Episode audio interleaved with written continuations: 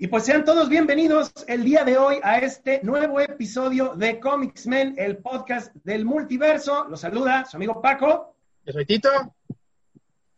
Paco BJ. Y nuestro amigo Paco BJ también acompañándonos el día de hoy, porque fíjense que hoy platicaremos de algo que está muy relacionado con este mero día 16 de septiembre, día del cumpleaños de México, el día de la independencia de México, el día más patrio que tenemos se nos ocurrió hablar acerca de cuáles son o de qué manera nos tienen hasta cierto modo referenciados o representados dentro de las dos compañías de cómics más grandes de nuestro querido mundillo, que son Marvel y DC, obviamente. Hay muchos superhéroes mexicanos que, ah, que tiene Marvel, que tiene DC. Obviamente, si anuncias los latinos y mencionas a los latinos son todavía más. Pero el día de hoy vamos a enfocarnos a los que son mexicanos o parcialmente mexicanos. Vamos a platicar de ellos, eh, qué experiencias hemos tenido cuando los hemos visto, eh, nos sentimos identificados con ellos, alguno de ellos es nuestro favorito, no lo sé, hay muchas preguntas que podemos hacer, así que, ¿cómo la ven ustedes? ¿Tienen algún favorito dentro de sus, dentro de los superhéroes mexicanos que tienen Marvel y DC? ¿O no? sí. De hecho, sí. Sí, sí, bueno, no es de que sea mi superhéroe favorito, pero sí es un gran, este, es, es un muy buen personaje, creo yo. O que lo volvieron personaje. Sí, concuerdo con Tito. No es que sea personaje favorito, porque desafortunadamente no son personajes. Bueno, ya algunos sí ya han, han tomado vuelo este, en los últimos, en los últimos tiempos. Este, pero sí, sí, concuerdo con Tito. Sí, yo tengo dentro de la lista, sí tengo uno que, un par que sí son mis favoritos. Ah, pues perfecto. Ah, de, entre esta camada, así como que sí, sí son, digamos que son otro nivel de superhéroe de todos los demás. Sí, porque, porque de hecho hay, hay varios, o sea, son muchos los personajes que tienen algo de mexicanos, pero hay algunos que son tan oscuros que de plano pues no vale mucho la pena mencionarlos. Hay también uno que otro por ahí villano, o sea, no, realmente no valen tanto la pena. Vamos a tratar de enfocarnos en los que son más representativos o que a lo mejor puedes decir, ah, sí, yo lo he visto aquí o yo he escuchado de él o de ella, ¿no? Porque también hay mujeres, por supuesto. Entonces, ¿qué les parece si comenzamos a checarlos? Vamos a estar analizando sus eh, perfiles. Eh, por acá vamos a estar compartiendo las páginas y todo. ¿Y qué les parece si comentamos comenzamos, perdón, con esta Anya Corazón, la Spider Girl, que yo recuerdo que en su momento causó mucho revuelo porque eh, Joe Quesada, cuando era entonces editor de, Marvel, eh, como que dijo, no, sí, es que yo veo que en México, eh, cuando fui, a, los visité en una convención, porque sí vino, creo que a una con que, no recuerdo en qué año, pero vino, este, y, y, yo vi que todo el mundo adoraba a Spider-Man, entonces voy a hacer un personaje mexicano que tenga que ver con Spider-Man y todo. Pues realmente nunca despegó del todo, seamos sinceros. No sé ustedes qué, qué, eh, qué experiencia tuvieron con ella, compraron sus números uno. Sí, mira, yo recuerdo, el, de, hecho este personaje la, pues la, la, hacían ver más infantil inclusive, ¿no? Sí. Este, yo recuerdo que cuando inició por ahí el volumen 2 de Amazing Spider-Man, haber sido por ahí del 97, 98, que inclusive fue lo, que arrancó John Byrne. Este, no me acuerdo si fue durante la época de John Byrne o un poquito más adelante que este eh, introdujeron a, este personaje o, ahí conocía a este personaje, ¿no? Pero que está, inclusive creo que estaba eh, como adoptada por los Jameson. Me parece que sí, en alguna parte. Yo la verdad... de hecho, cuando tenía ese visual que estás mostrando... Este. Ese visual, en esa época, estaba, este... Eh, ¿Cómo se dice? Eh, me, parece que era en esa época, ¿no? Este, pero vaya, no, no era más que un personaje más y punto, ¿no? Vaya, no, no, no le vi realmente así como que, uy, qué personajazo, vamos a, a, ver qué más pasa con ella, ¿no? Simplemente así como que uno más del reparto, ¿no? Sí, yo la recuerdo, lo único que recuerdo de ella, porque nunca he comprado nada, este, lo único que es, no, pues, para, para serte honesto, de, de, de, ella, así de ella, ella no he comprado nada, tengo lo que salió creo que en, cuando fue Spider-Verse, me parece, no sé, me acuerdo si fue en el primero o en el segundo. Creo que lo último que vi de ella o, que le puse atención de ella, pues fue precisamente lo del Spider-Verse, o lo, que salió en Spider-Verse. pero antes de eso fue cuando eh, parece que se llamó The Gauntlet, fue una historia de, Amazing Spider-Man todavía, donde capturan a todos, desde Madame Web hasta a Julia Carpenter, a esta, esta chica, y no me acuerdo si había otro, otro personaje este, femenino, este, pero que Madame Web termina muriendo, me parece, y que creo que le hereda los poderes a Julia Carpenter, y Julia Carpenter le pasa a esta el manto de Spider-Girl. Ya no es, no Spider-Woman. bueno, era Spider, no, creo que era Spider-Woman y después ella empezó a llamarse simplemente Spider-Girl. Una cosa así era, pero vaya, la, verdad es que pues el personaje para mí no es tan relevante, ¿no? O sea, Sí, no, definitivamente no es tan relevante. Y yo creo que ese, ese ha sido el problema con muchos de estos. Eh, eh, porque fíjate que te estoy hablando, esta personaje fue creada, si no mal recuerdo, sí, aquí está, en 2004, ¿sí? Entonces, si, si imagínate desde cuándo ya estaban haciendo eso de que, oh, es que la representación y que hay que hacer a personajes así, que se parezcan y que no sé qué, pero no sirve de mucho si no te te enganchan, o sea, si no ponen algo eh, interesante con ellos, y yo siento que al menos con, con Ania Corazón, pues sí han, han fallado un poquito. Eh, aunque se dice que pronto van a sacar una película y parece ser que ella va a tener algo que ver por ahí. No lo dudaría, como está ahorita todo la, la moda inclusiva. De la diversidad, sí. Exactamente, no lo dudaría ni un segundo, podría ser, y bueno, pues a lo mejor y, y quieran hacer una Miles Morales 2, no lo sé, Vamos a, de, vamos a De hecho, lo que recuerdo es que está en rumor de que quieren hacer una película de Silk. Ah, sí, claro, claro, sí, sí, sí, sí. De, de, Julia Carpenter, digo, de esta chica, pues la, verdad es que no, no sabré decirte, pero vaya, si es con el sentido de, de, entrarle a la inclusión, pues se me hace más ad hoc esta que, que otra. Por supuesto, ¿qué te iba a decir? E, este, Anya Corazón se me hace que es un personaje con mucho más peso, con mucha más historia y mucho más atractivo que el de Silk. O sea, lo único que, lo único que, que jala de Silk es que resultó ser mordida por la misma araña que Spider-Man. Sí, así es. Eh, nada más. Sí, exacto. Se hizo tan jalado que efectivamente que, que la verdad. Bueno, realmente toda esa saga de Sin of the Past, no, no, ¿cómo se llama? No, sí, este. Ah, Original Sin. Original Sin fue una jalada, ¿no? Y después lo, que pasó después de que pues ves, ves que perdió el martillo Thor, que ya se volvió eh, sí. ya pasaron muchas cosas que creo yo ya creo que pues ya fue la época que empecé a desencantarme pero no hablemos de cosas tristes, Tito. Hoy, hoy es cosas buenas, cosas de, la independencia de México. Vamos a seguir viendo qué otros personajes hay. Fíjense que ahora tenemos otro que casi no fue metido con calzado. Joaquín Torres, el nuevo Falcon. ¿Y por qué se necesitaba un nuevo Falcon si teníamos a Sam Wilson? no, porque, Sam Wilson es el América se volvió el Capitán América, así es. Y nos metieron a este personaje que supuestamente pues es este, eh, tiene su origen mexicano, eh, está bien, ¿no? O sea, no, no, no pasa nada, pero yo creo que se, se enriquecen más si lo hubieran sacado desde que no tuviera nada que ver con, con, otros personajes. Yo siento que este nada más fue un, un rellenazo. Este, aquí dice inclusive Citizen, Mexican, Citizenship, Mexican. Y bueno, pues ahí lo vemos. No está feo el diseño, ni mucho menos. De hecho, eh, pues le pusieron color verde, yo supongo que por, lo mismo, ¿no? Para representar este, un color patrio. Pero, francamente, eh, a, mí me, hizo mucho ruido todo el asunto de Falcon como, eh, como Capitán América. yo, la verdad, no le, vi, no le vi el caso jamás. y este personaje, pues, podría decirse que es un resultado directo o indirecto de que decidieron poner a, a, Sam Wilson como Capitán América. No sé ustedes qué opinen. Me hubiera gustado que lo hubieran llamado Eagle. Águila. O Águila, fíjate que Águila. Me, me, hubiera gustado mucho más, porque inclusive, efectivamente, el personaje, como tú dices, Paco, no se me hace malo en sí.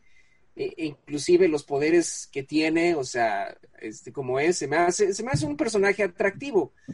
Pero como tú dices, meterlo así como de, a, fuerzas de calzado y llamándolo Falcon, ¿por qué no mejor lo hubieran llamado Águila, alusivo a, ahora sí que a nuestro símbolo patrio, Este, eso yo creo que eso me hubiera gustado mucho más y no lo hubiera yo sentido tan forzado en meterlo ahí como sidekick de, de Sam Wilson cuando fue Capitán América. O como un segundón, ¿no? Porque realmente pues es, es un, es eso, es un segundón. Eh, mira, yo no estoy en contra para nada de los héroes legados, siempre y cuando se hagan bien.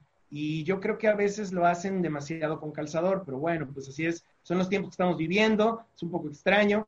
Eh, y, el, y, el, hecho es que luego muchos de estos pues no terminan de pegar, ¿no? Por lo mismo de que se hacen, ah, sí, tú sácalo y, y ya. Entonces ya cumplimos. No, no, no, no. Eh, yo, yo no necesito, yo lo que necesito, creo que lo que todos necesitamos son historias que nos atrapen para engancharnos y continuar este, eh, con, con, este hobby que, que, te pudre el cerebro. Digo, que tanto disfrutamos y que nos ha dejado tan, tan, tan a gusto durante todos estos años. Que nos ha dado bueno, tanta satisfacción todos estos años. No, la, la, verdad es que sí, nada más estamos, este, nada más estamos diciendo bobadas. Pero fíjense que hay una, hay una personaje que, que, es la que vamos a ver a continuación, que yo la recuerdo, eh, le, le, tengo eh, especial, eh, pues no cariño, digámosle, pero sí especial gusto. Firebird, ¿no la recuerdan ustedes? Bonita, se llama me, me acuerdo mucho Juárez. del nombre. ¿Mande? Me acuerdo mucho del nombre. Sobre Bonita todo no, no dudo que haya sido alusión a, a Benito. Sí, sí, sí, No, no, no, tiene no, razón, sí. razón, sí. Esta personaje se, se, ah, es, es, bastante poderosa, siempre fue un Avenger de reserva, se, se, identifica mucho con los Avengers y la manejaban demasiado en lo que era la frontera en México con Texas, si no mal recuerdo, Arizona también, o sea, siempre andaba como que por ahí. Y su poder es ser, pues, básicamente un ave de fuego, ¿no? Eh, yo creo que ella, ella sí me, sí me llegó a agradar, yo sí la sentí como que interesante, porque en, en, ningún momento te planteaban como que algo forzado, Era, ella simplemente existía. Y si, si, no mal recuerdo, existía desde los años 80, este, si no es que un poquito antes, ahorita lo vamos a... Lo vamos de hecho, no sé si estoy, no, no, no sé si es ella, pero no ligaban su poder con la Phoenix Force. No creo, ¿eh? Podría ser, porque luego ha habido tanta cosa últimamente, pero no, no, la verdad no lo creo. Ella estaba... Por ahí estaba leyendo, pero no, no, no estoy seguro. Probablemente estoy en lo, no estoy en lo correcto. Podría ser, ¿eh? Podría ser. Tuvo mucha participación en la, en la serie de Actos de Venganza. Me acuerdo que ahí fue donde yo la, eh, la llegué a ver cuando lo publicaban aquí en México. Y bueno, pues todo eso, este, eh, todo eso definitivamente me llamó la atención. Y una cosa bien importante. Yo recuerdo que en esos cómics le decían nada más, la llamaban eh, Bonita Juárez, pero en ningún momento te decían, es que es este, mexicana, o sea, como que no era la carta de presentación. Y, y, eso es bueno, yo creo que eso es bueno para que eh, te sientas como que no tan, ah, está en tu cara, aquí, aquí está, no, aquí está, es este, mexicana, ve, tiene que gustarte. Es que así, así, así, no era antes, así es, así, así no era antes. Ellos, ellos los creaban, pero no es como ahorita, en lugar de que te digan, ah, fíjate qué chingón personaje tengo, un super diseño, con un, con un, este, con poderes muy este, atractivos y de personalidad, este, o también magnética. Ah, no, por adelante de todo, es, es mexicana. Etiqueta. Es, eh, eh, exactamente, etiqueta, ¿no? su etiqueta por delante de todo. Fíjate que es, y es muy remarcado eso, ¿no? Lo que sí yo recuerdo es que, pues sí, efectivamente, te, tú, tú reconocías a un personaje que no era de nacionalidad estadounidense por la forma en que hablaba y este y, y, y, su nombre y el nombre que le ponían, ¿no? Este, aunque a veces exageraban mucho el, el asunto de la nacionalidad, ¿no? El, el, palabras en español así como que medio raras, este, o, o, Spanglish, ¿no? Más o menos. El Spanglish, sí. Este, eh, y, y, el ponerle nombres así medio, así como que demasiado, o yo siento que como rebuscados, digo, en este caso dices Bonita Juárez, pues sí, si te pones a reflexionar dices, ah, pues Benito Juárez, ¿no? Pero pues dime tú cuántas bonitas conoces, ¿no? Sí, no, no es un nombre muy común. Y fíjate que curiosamente, bueno, aquí va un dato como que medio, medio, no, no oscuro, pero sí eh, que, que, a veces no sabe. El nombre de Benito, eh, precisamente por Benito Juárez, es, ah, es, sí ha sido, sí ha tenido su repercusión en otros lados del mundo. Por ejemplo, que ustedes sabían, y esto no es cábula, ¿eh? que Benito Mussolini se llama así porque su papá eh, admiraba a Benito Juárez. Sí. Ah, sí, no, yo no lo sabía. O sea, dices, ¿qué hago, no? Y es, es, cierto, es cierto, ¿no? Este, entonces, bueno, pues no dudaría ni por un segundo que hayan llamado a eh, Bonita Juárez, precisamente por Benito, Juárez. Benito Juárez, bueno, sí. Eh, y sí, ahorita checando la biografía, pues este, ella no, eh, no tiene nada que ver con la Phoenix Force, aunque no dudo que en algún momento nos digan que sí. Pero tiene bueno. Un de poder del Phoenix Force.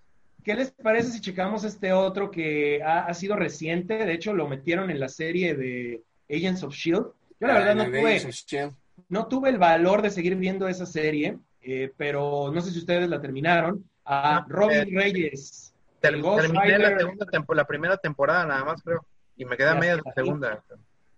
El Ghost Rider mexicano que tiene coche, cosa que detesto. Yo, yo, yo no, me, no, no, no, identifico un Ghost Rider con otra cosa que da. Un jinete todavía dices, bueno, pues este, te, te puedo llegar como que a creer que, que, que, lo, del, lo del caballo, la moto, o sea, sí, sí, sí me, sí me da clic. Pero ya cuando ves un, un, lo del coche, como que mm, no sé. es que habría que cambiarle a, sí, habría que cambiarle a Ghost Driver, porque tú eres, sí, es el Rider es alusivo a por el caballo, por eso, por eso se les llaman los de las motocicletas, les llaman riders, motorcycle rider, porque son alusivos al caballo, porque montas tú la motocicleta. Pero eh, tú no montas un carro, o sea, tú te subes al carro y lo manejas. Sí, es, es Hay algo ahí que, que da la, la diferencia. A, a, mí al menos el, el, diseño nunca me terminó de gustar eh, y el concepto en sí mismo del coche me causaba bastante conflicto. Pero tengo entendido que el personaje está basado en, en toda esta cultura que hay estilo eh, rápido y furioso, que luego se da mucho allá en Los Ángeles, que hay mucho latino participando en esas cosas. Entonces, tengo entendido que el concepto es más o menos, eh, más o menos en, en, base a eso. Pero ahorita está saliendo con los Avengers, es miembro, este, miembro del equipo normal, y te repito, no me hace clic el, el, personaje. Pero bueno, no, no sé, supongo que habrá, tendrá sus fans o algo, pero eh, es, es, nuevo, relativamente nuevo, ha de haber sido creado eh, por ahí del 2000, ah, pues aquí lo tenemos, 2014. Sí, no, no decir, no tiene más de cinco años que lo crearon a él.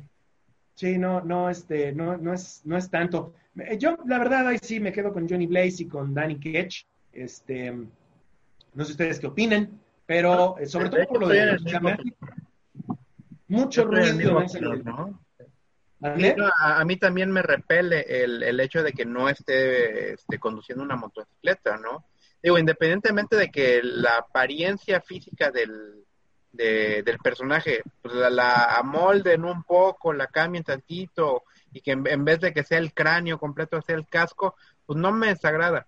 Pero pues obviamente si hago el comparativo, pues me, me da mucho más este, eh, me impone mucho más el diseño original, ¿no? Este yo creo que lo suavizaron demasiado. Sí, Fíjate que yo lo único que saco de este personaje es que no lo siento este, tokenizado. Ah, ok. Ok, tienes, eh, toda la razón. Eh, eh, es lo único que, o sea, le han sacado su propia identidad, es lo único que, que, que sí veo yo de este personaje. Que no lo siento como, por ejemplo, Miles Morales, que, que lo siento 100% tokenizado no sé si fue porque a este Ghost Rider le, como, le cambiaron más el diseño, efectivamente, en lugar de tener la calavera como, como si fuera una calavera humana, como si se le hubiera quemado la piel, este, parece más casco. Este, y el hecho de que le hayan cambiado de motocicleta y que le hayan puesto carro, a lo mejor eso es lo que no se me hace, por, no lo siento yo tokenizado. Pero concuerdo que no, no termino de tragar la idea de que sea un Ghost Rider y que esté este, en carro. Ahora, fíjate no lo que lo, como Ghost Rider, efectivamente. Lo que hicieron con él fue la, la fórmula nombre de Stan Lee, porque es, este, repite, repite letra inicial, es Roberto Reyes. Entonces, bueno, pues se, se me hace, ok, dices, bueno, va, ¿no? O Robbie, Robbie Reyes, ¿no? Robbie Reyes, Este, sí. Al menos, al menos este, trataron como que de hacer eso, entonces pues está bien. Ahora, fíjense que un personaje que yo creo que ha, eh, ha recibido su, su buena dosis de fama es el, el otro Nova, este, Sam Sí. Alexander. Sí. Yo, yo creo, él, él es mexicano, tiene orígenes mexicanos, ¿no? Aunque supuestamente creo que fue criado en Estados Unidos, pero realmente lo que lo, que lo llevó mucho a la fama, Tito, no sé si, si tú nos puedas ahondar un poquito más en esto, es el hecho de que salió como prácticamente protagónico o semi-protagónico en, en las caricaturas de Ultimate Spider-Man. Es correcto, de- en, en aquella, no, eh, de hecho era la serie de, mm, sí, efectivamente, Ultimate Ul- eh, Spider-Man. Fue Ultimate Spider-Man que sacó, fue Nova, Fue de Disney, fue, este- fue la primera caricatura de Disney, ¿no? eh, sí, esta... The White Tiger. una Black- White Tiger, White y un, un, Sí. este, un Power Man, bueno, según, según I- Iron Fist. Y un Iron No, si eran, Iron si eran. Luke Cage y eran. Iron Fist, sí lo eran, Sí. nada más que versiones en chavitos. Sí, Sí. chavitos. Este, y sí, eh, Sam Alexander estaba dentro del equipo. eh, de hecho, eh, pues básicamente era el- el- la, la dinámica de la serie era pare- muy parecido a Spider-Man and His Amazing Friends. Sí. Nada más que, este, pues bueno, con- Tokenizado. con per- tokenizado, efectivamente, ¿no? Sí. Porque teníamos un mexicano, una latina, un negro y un este y, y un eh, como un Rubio. ¿cómo decirlo? un, un rubio este con costumbres japonesas, ¿no? Ya, ya sabes, este cultural appropriation. orientales, sí. Sí. Sí, Porque eh, de- este personaje eh, se, se me hace, eh, sí, sí, tokenizado un poco. De hecho, tengo por aquí, bueno, ya nomás aquí de ver lo que según le está como que haciendo a- al doctor Doom, dices, wow, así o más, o pe- bueno. El, eh, Lo, lo que me un- sorprende más es ver ese martillo que está ahí. Sí, no, no, muy, muy, muy, este... eh, la verdad, estas sagas no las, no las seguí, o sea, se me hacen, eh, sobre todo todos esos cómics de Champions y todas esas cosas que él participó Sí. mucho en, en eso, no, la verdad, eso no, no es para nada lo mío, este, pero bueno, pues, pues habrá, habrá quienes, ¿no? A él lo empezaron a o, o aparentemente no, porque pues no han tenido tanto éxito. No, no, Ya los van a volver a Mira, sacar. El personaje pues está hasta cierto punto vigente, creo yo, ¿no? Pero pues no lo agarran de protagónico, los títulos que haya tenido, creo que ahorita ya no tiene ningún título propio. Este, No, y, y juras que si lo llegan a, a- y si llegan a sacar una película, va a ser él, no va a ser Richard Ryder, el verdadero... Claro. Ah, por supuesto. Sí. El, el original Nova. Ni, ni duda cabe, vaya. Y, y Sí. fíjense que eh, hay, hay por aquí algo que, que me llama mucho la atención, porque miren, tengo este, este enlace que habla acerca de uno de los eh, participantes del equipo creativo eh, en, en Nova, en lo que fue la serie de él, ¿no? Este, y bueno, pues dicen que Ramón Pérez, on embracing the Latinx roots of Nova. O sea, Latinx, ¿qué, qué es eso? Es esa cosa es que de no de- saben si decir latino o latina, entonces ponen latins. Bueno, pues en fin, mira, ya Es que no, no, en saben que la palabra latino no tiene género. Exacto, no tiene género, pero hay gente que insiste, o sea, la Real Academia de la Lengua Española lo ha dicho como 300 mil veces y sigue la gente insistiendo que porque es que tiene, o sea, por Dios, es lenguaje, o sea, eh, vaya, ridículo, pero bueno, así son los tiempos en que vivimos. Y eh, eh, eso me lleva a ver esto, eh, que se supone que dice, no, pues es que hay que darle sus raíces latinas, está perfecto, está muy bien, pero vaya, hazlo de la manera adecuada. O sea, me llama mucho la atención, mira, si, si la persona que está, eh, parte del equipo creativo es de origen latino, como nosotros, pues trata de redactar bien el globo, o sea, o, los, o, el español. Mira, dice, este, por ejemplo, aquí llega Nova con Richard Ryder, bueno, el, el Sam Alexander con Richard Ryder y llegan con su mamá. Entonces, supuestamente están aquí haciendo un convivio y ese convivio es este, el Día de los Reyes. Bueno, el Día de los Reyes. Está bien, el Día de Reyes, ¿no? Le decimos más bien aquí. Y este, y dice, Sammy, ¿dónde has estado? ¿Sabes lo importante que esta reunión era para mí? Toda la familia están visitando por solo un poco tiempo. Esa madre fue Google Translator, no manches. Ya, Hay que echarle ganas. Mira, la verdad ganas. es que no sé si Ramón Pérez, eh, ¿cómo se llama? ¿Ramón qué? Ramón Pérez. Si Ramón Pérez es el dibujante. Y si es el dibujante, pues no tiene ahora sí que nivela en el entierro para... No, pero, pero, pero vaya, bueno, a lo mejor y sí, o sea, si yo soy un dibujante y soy latino, digo, oye, ¿sabes qué? Eso está mal redactado, porque supone que yo recibo el guion. O sea, Exactamente, Pero, él recibe el guion, así es. Pero esto, esto no es nuevo, esto ha pasado mucho, mucho, mucho en los cómics, y es en cualquier idioma. Este, si están representando a un japonés o a un ruso o a un Eh, lo que sea, Mal usan el lenguaje. mal usan el lenguaje. Mira, la, la intención es loable.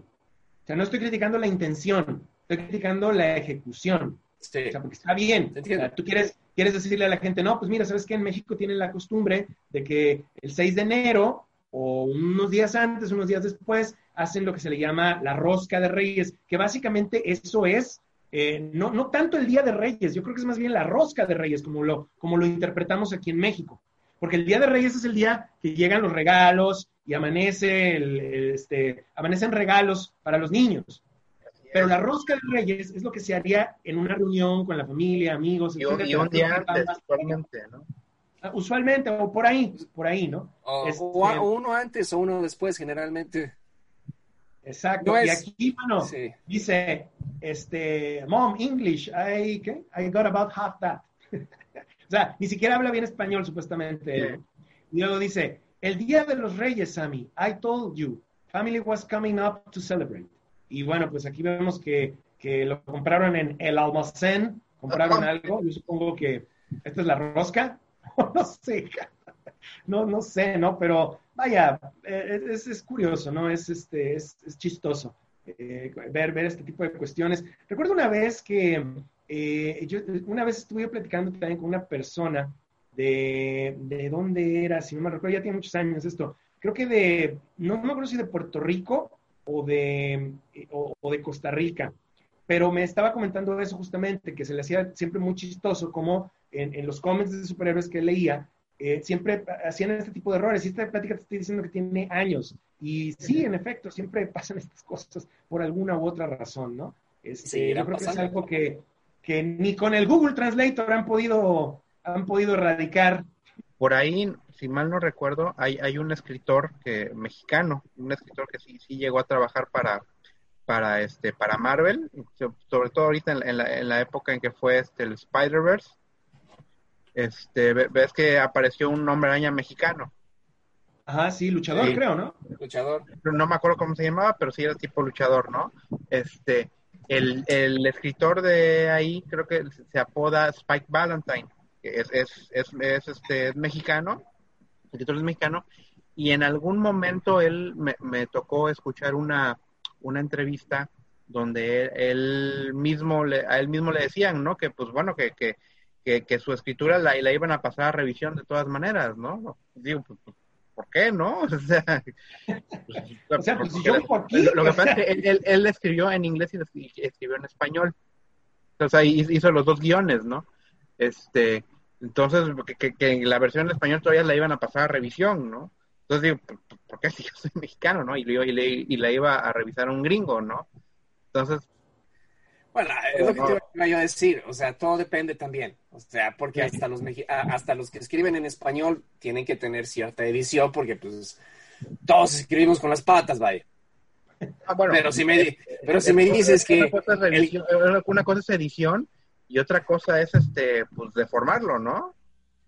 Bueno, es que si me dices que quien lo va a revisar el texto en español va a ser otro en el que habla español, bueno, pues te la creo, pero si me dices que un gringo le va a revisar el texto en español, te digo, ay, no chingues, vaya. Sí, o sea, más o menos eso comentó él en, en, en aquella entrevista que, que- que escuché, ¿no? Ya, ya hace alguno, algún tiempecito, ¿no?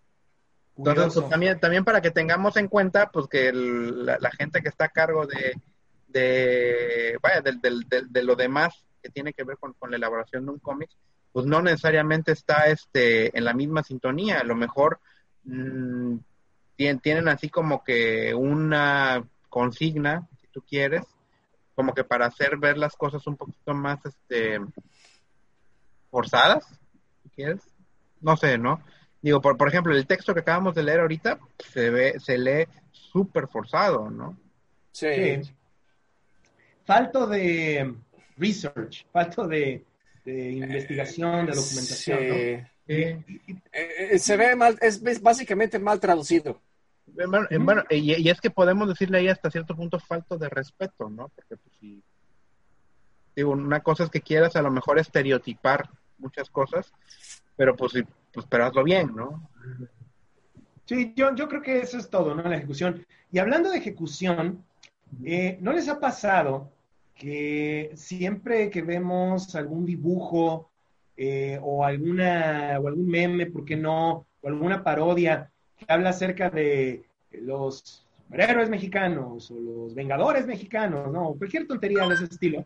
Siempre eh, te ponen a el santo, Blue Demon, alguien más por ahí, no sé, Calimán puede ser, pero forzosamente hay un personaje chusco que siempre aparece ahí aparece alguien que ha tenido mucha, eh, mucha tradición. ¿A poco no siempre aparece el Chapulín Colorado por ahí? Ah. Dicen, ah, es que el ah. Chapulín Colorado, superhéroe mexicano, y enseguida, ¿no?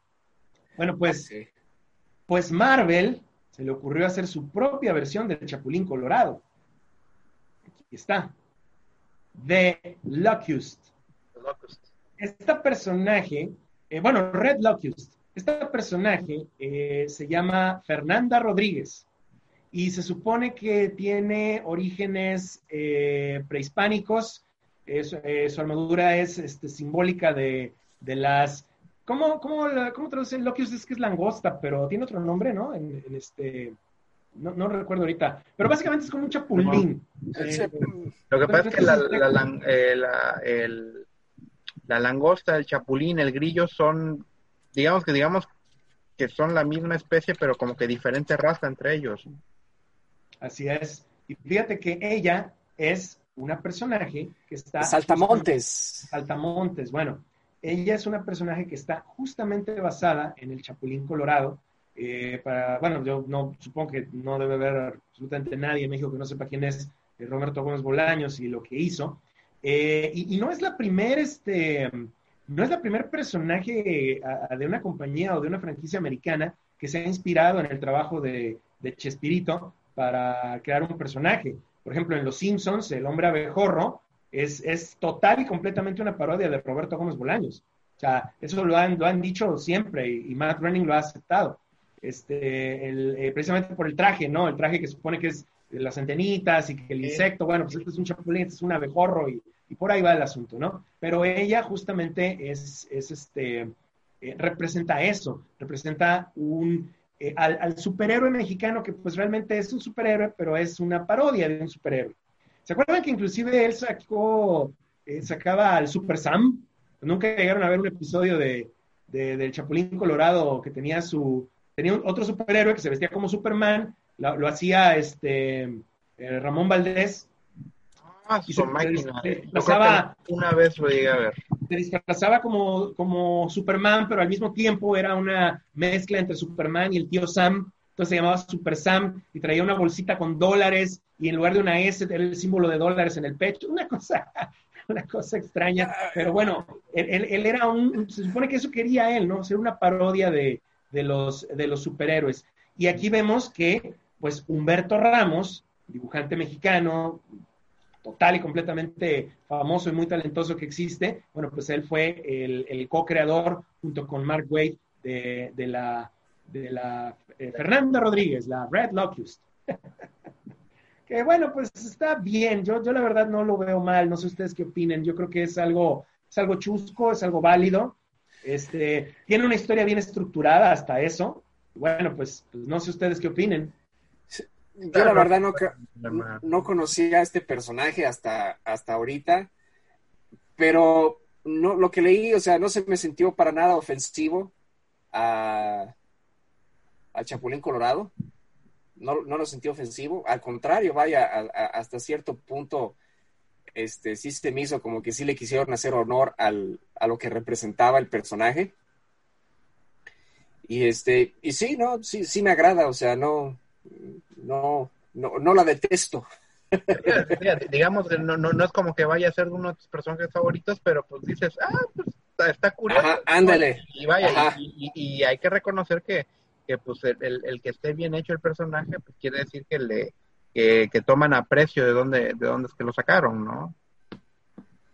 Así es. Y fíjate que inclusive aquí en su misma biografía lo dice, Love Hughes was inspired by el Chapulín Colorado, este, un famoso personaje del director y actor ya fallecido Roberto Gómez Bolaños, también conocido como Chespirito, etcétera. Bueno, eh, se, me, se me hace curioso, ¿sabes qué?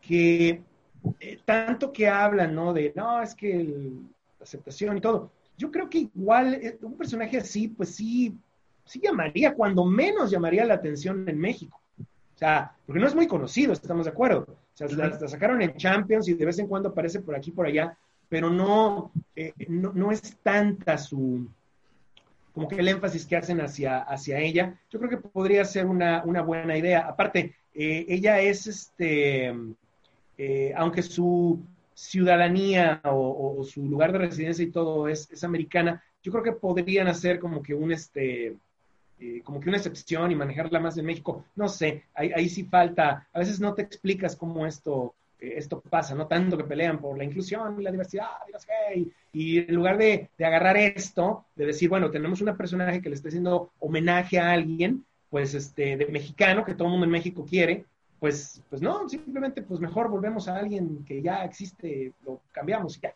Entonces, bueno, no, no se entiende, pero en fin. Ahora, este, este otro personaje, Reptil, bueno, sí, Reptil, porque pues no, Reptile, no, es Reptil, Humberto López. El, este personaje, eh, yo creo que es más conocido por haber salido en, el, en la caricatura aquella de Marvel Super Hero Squad. ¿Ustedes la llegaron a ver o no? No, tú dices la que era muy infantilizada. Ajá. Sí, él, sale mucho ahí. Él sale mucho ahí no lo recuerdo. Sí, pero no, no lo recuerdo. Yo recuerdo cuando salió el, este, ay, eh, el título este de Avengers, ¿qué era? Academy. Avengers Academy. Sí leí el primer número o el, o el primero y el segundo números y pues de hecho se están enfocando al personaje, ¿no? A ese personaje. Este, pero más allá de eso, no, la verdad es que no leí. Y, es más, de hecho, en ningún momento en, en ese Inter mencionan este, eh, o a lo mejor no le puse atención al, nombre como tal, ¿no? Y así, porque pues, ah, es mexicano, no, pues, pues no, vaya, se me hizo un personaje pues agradable, así como que dices, bueno, para cargar el, el peso de ser el protagónico de una serie nueva, este, pues igual, pues vale la pena así como que seguirlo, ¿no? Pero pues te repito, nada más leí dos números y ya me, me seguí con otras cosas. Sí, fíjate que de hecho, una cosa curiosa que tiene y que recuerdo haber leído en algún lado, bien, por estar equivocado, no, tanta cosa, pero él, eh, al llamarse, este, al tener esta identidad secreta de Humberto López, según recuerdo, fue el nombre de Humberto fue por Humberto Ramos. Según recuerdo, eh, lo, lo, agarraron de ahí. Este, no lo creó Humberto Ramos, los creadores fueron, por acá debe de estar, este, porque no me acuerdo, Christos Cage, Christos Gage y Steve Uy. Pero no dudo que, que, sí, sí tenga que ver, porque este, eh, para eso entonces ya eh, Humberto Ramos ya era toda una institución, ya era muy conocido. Ya, ya era conocido, sí. ¿De qué año es? Él debe de ser por ahí de 2006, creo. A ver si ahorita te digo. 2000, no, perdón, 2009, perdón, perdón, 2009. Este, y ya, ya para eso, entonces ya. Sí, no, no. Pues, ah, ya, Humberto Ramos los ya. con Humberto Ramos ya siendo estrella, güey. Sí, sí, por supuesto. Mira, aquí tenemos otro ejemplo de un héroe que ya lleva bastante tiempo eh, apareciendo, Rictor. Eh, Rictor fue de los primeros personajes que yo me enteré que eran mexicano, de Marvel. Este, no, no, creo que sea el primero, pero debió haber sido de los primeros. Este, ahorita pues ya lo han cambiado demasiado. Eh, yo supongo que la naturaleza de sus poderes, que son poderes tectónicos, puede generar este, ondas sísmicas. Yo creo que tienen mucho que ver por aquello del terremoto del 85. Digo, me, imagino, no, no sé si, si por ahí se habrán inspirado de, ese terremoto que, que, pues devastó toda la Ciudad de México. De hecho, hasta el día de hoy sigue, este, sigue habiendo ciertas cosas por ahí que no, han, no, no se han podido recuperar del todo. Pero ahorita, si de por sí el personaje era, este, eh, era pues tenía ese aspecto, ¿no? De ser mexicano, creo que te manejan que nació en Guadalajara, este, lo han ido como que poniendo mucho en las diferentes historias de mutantes. ¿Ustedes qué opinan? ¿Sí lo han, sí lo han llegado a ver? ¿Se identifican con Rictor? Este, yo lo conocí. Pues sí, yo lo conocí por X-Force. ah, por X-Force. Sí, yo lo conocí porque este, yo llevaba X-Force cuando comenzó y este, ahí fue cuando conocí el personaje y se me hizo chido. Inclusive me gustó cuando lo sacaron. Ah, voy a decir que fue en New Mutants, ¿no? Eh, comenzó en New Mutants, pero yo no comencé con, yo cuando comencé con los personajes, porque básicamente X-Force deriva de los últimos números de, de, New Mutants cuando entró Rob Liefeld. Así es. Del, 80, del 87. 86, 87, por ahí. Ajá. Este, pero al personaje sí lo conocí con, este, pero lo perdí de vista porque dejé de coleccionar X-Force y este, y ya lo perdí del mapa. Ya no sé yo, recuerdo mucho al, personaje con el estilo de Greg Capullo. Ajá se, me hacía bastante, digamos que resaltaba de, todos los demás, y no tanto porque le, pusieran rasgos mexicanos, porque la, verdad es que no, no, no le ponía rasgos mexicanos, pero el, el, visual que le, puso, que le pusieron era bastante llamativo. y tiene poderes muy padres, ¿no? Inclusive todavía Tony Daniel, porque Tony Daniel este, dibujó X-Force, este, con Tony Daniel el, el diseño resaltaba mucho más, yo creo que con Greg Capullo. Igual, pero fíjate que el, que no sabía que estuvo en X-Force era Jim Chung. Ah, sí, sí, sí. Y, este, y la verdad es que es, de los más nuevos es uno de los dibujantes que más me han gustado, ¿no? Y, sí vi uno que otro dibujo de X-Force de él y pues vaya, estamos hablando de que, que te gusta del 90 y 96, 97. Una cosa así, ponle tú. Por ahí. Yo 94. No, yo, yo, creo que un poquitito más para acá. Pero no, no, no, la verdad no sé en qué, en qué año terminó ese X-Force. Porque sí, este, creo, creo que por un tiempo la, la cancelaron. Este, Fíjate que, eh, bueno, no sé en, en qué serie, pero por ejemplo, el, el número 40 este, que es de la saga que, yo recuerdo mucho, es este de 1994, que fue de cuando lo hizo, este, cuando estuvo como dibujante Tony, Tony Daniel, que entró despuesito de cuando Greg Capullo se fue, despuesito, atrásito de él, entró Tony Daniel. Creo que Así que, de Capullo fue de lo de Executioner Song. Executioner Song fue de lo último de él, así es. Ya luego se fue a Spawn, ¿no? Fue para Spawn, sí. Sí. Otra cosa curiosa que tiene Rictor es que eh, fue un personaje que, que, fue como Iceman antes de Iceman. o sea, lo volvieron, eh, o te dijeron que pues repentinamente era homosexual. Eh, cosa que, pues bueno, ok, pero ya te habían planteado toda una historia, que él inclusive había tenido un romance con Wolfsbane, si no mal recuerdo, porque él, tenía algo que ver, y bueno, pues ya, ya te habían planteado que él era eh, pues era heterosexual, luego de repente pues dijeron, no, pues es que ya es homosexual, y bueno, pues ya, este, eh, yo creo que mm, siempre he dicho eso, ¿no? Este, eh, últimamente se malentiende, es que no quieren personajes, no, no es eso, que porque cambias un mono que ha estado quién sabe cuántos años de un que ya está ¿no? Ajá, y de repente te dices esto solamente pues por la, entre comillas, flojera de no querer inventar algo nuevo, de no querer hacer algo desde cero, eh, no sé, no, no, eso nunca. Eh, es una reinterpretación huevona, básicamente. ¿Sí? básicamente, sí. Lo mismo, más o menos, bueno, con Star ahí sí podría ser, porque él, y y Star son, o fueron pareja.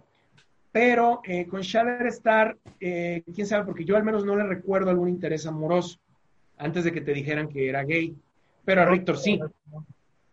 A Rictor sí. Entonces, bueno, pues no sé, ahí, ahí sí ya. Y pues, ¿qué les parece si vamos ahora a checar personajes DC? Eh, también hay varios, no, igual y, este, no, creo que igual y no tantos como en Marvel, pero sí son más prominentes algunos. Eh, porque ah, ah, prominentes de los que vamos a enseñar, por ejemplo, mira, esta, miren, esta es una persona que se llama Akrata. Y yo la recuerdo muy bien porque es parte de un trío de superhéroes mexicanos que hicieron su debut en una serie de anuales que DC Comics sacó, si no me recuerdo, por allá del año 2001. A lo mejor es un Superman, ¿no? En Superman. Ella, ella salió en Superman, pero este eh, salió, eran varios, o sea, te, manejaban la temática de esos anuales, porque los anuales solían tener una temática entre todos. Ahorita ya como que han recuperado un poco eso, pero, pero era de presentarte héroes de otras naciones.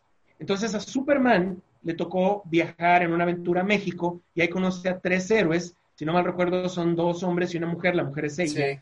Y este, y yo por ahí tengo todavía ese cómic, sale Superman con ellos tres y atrás el, escudo mexicano. Este, está, está interesante. Y ella, ¿qué creen? Pues ya no han vuelto a salir, muy rara vez aparecen por algún lado. Este, es lo que, es lo que digo, ¿no? Y está creada por mexicanos, Oscar Pinto, este, Francisco Hambeck, y bueno, Brian Bogn, eh, ese sí, pues no es mexicano, pero Carlos Barberi está donde recuerdo, sí. Y aquí está, ¿no? El Superman anual, volumen 2, eh, número 12, vamos a ver si nos sale. Fue del año 2000. Ah, pues mira, aquí está la portada, vamos a checarlo. Esta era la portada. Yo creo que está padre. O sea, sí te llama, sí te llama. O sea, eres mexicano, dices, ah, pues, pues ¿qué onda, no? Está Superman con, unos personajes que en mi vida había yo visto. Imán, este, vamos a ver que... Imán, el muerto y Akrata, así es. Y este, y a mí me llamó muchísimo la atención, recuerdo en su momento, tengo, todavía tengo este, este anual por ahí. Y bueno, pues algo, algo curioso es que el personaje este, que al menos el que más me llama la atención, Iman, pues es como que una especie de Iron Man mexicano. De hecho, de hecho es un Iron Man mexicano. Es un Iron Man mexicano, sí. Recuerdo que era un profesor de universidad, si no mal recuerdo. Y, y su armadura aunque parece mecha japonés, o sea, tiene como que influencia de mecha japonés, eh, al menos en la máscara, todo su diseño tiene aspectos prehispánicos, ¿sí? Entonces, este, bueno, pues, pues aquí lo tenemos, de hecho, se llama Diego Irigoyen. Fíjate, que, eh, fíjate que la máscara o, la cabeza me recuerda mucho al robot del anime de Pat Labor.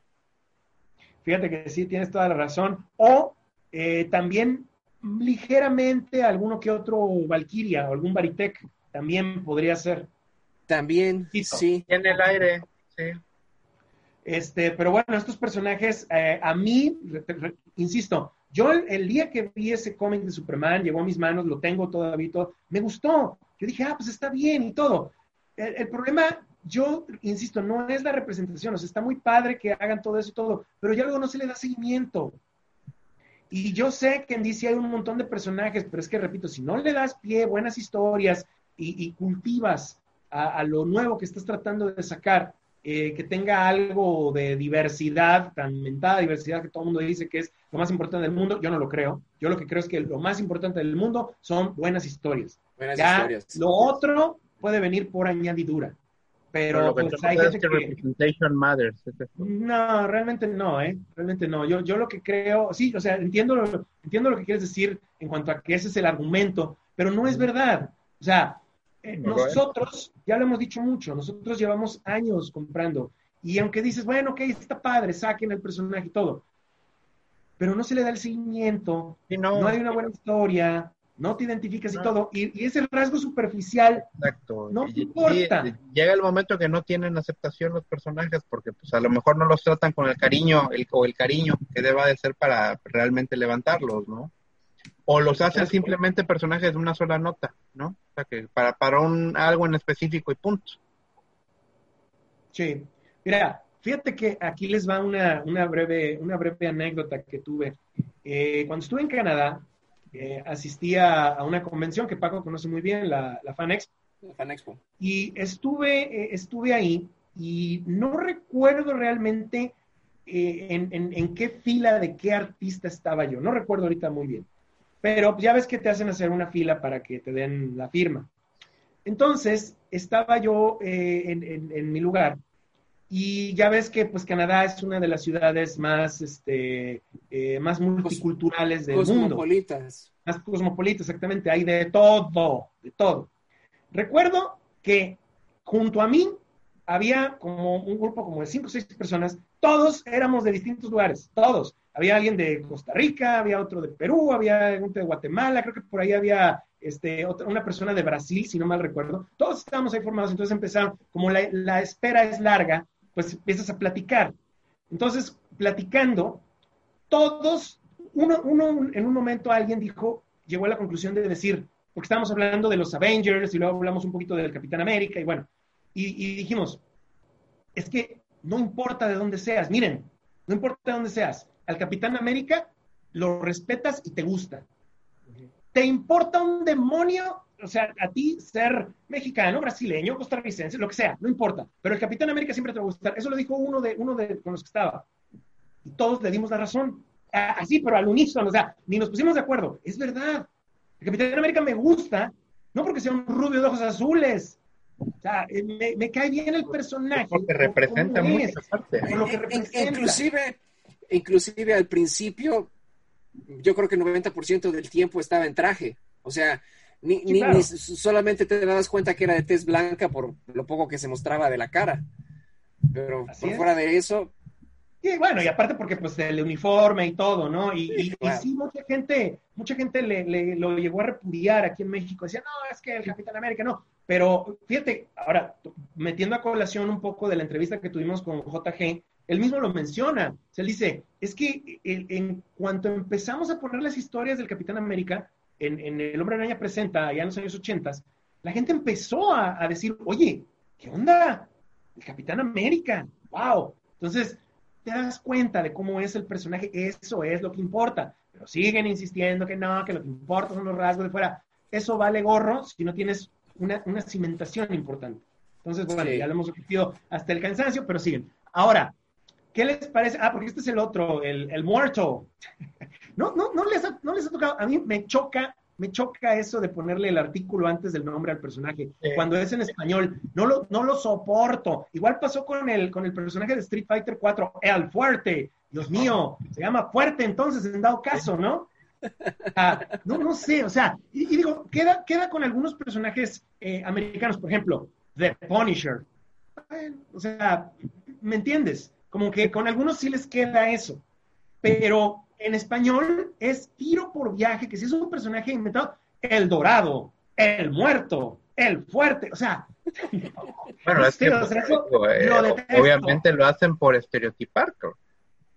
Claro, claro, para diferenciar, ¿no? Quizás, para darte a entender cómo deberías pronunciarlo o cuál debería ser la, la digámosle, ¿cómo le podríamos poner la, mm, el concepto del personaje? Para decirte, este es latino, eh, su nombre es en español. También el otro, el águila. Hay uno por ahí que se llama el águila.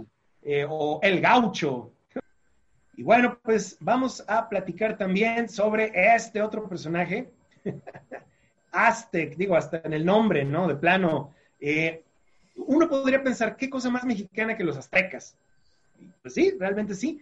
Lo que más llama la atención de este personaje, yo creo, es que, bueno, para empezar fue creado por este, por Mark Millar, este eh, autor británico que se ha vuelto tan famoso hoy en día porque, bueno, pues él fue el, él, escribió Kikaz, eh, creó y escribió Kikaz, él creó este Nemesis, fue quien escribió la Civil War, eh, la que vale la pena. La única que existe. La, la primer, la primer Civil War, porque la otra, digo, yo sé que es tu favorita, Paco, la dos. Oh, sí, por supuesto. Para limpiarme cuando voy al baño.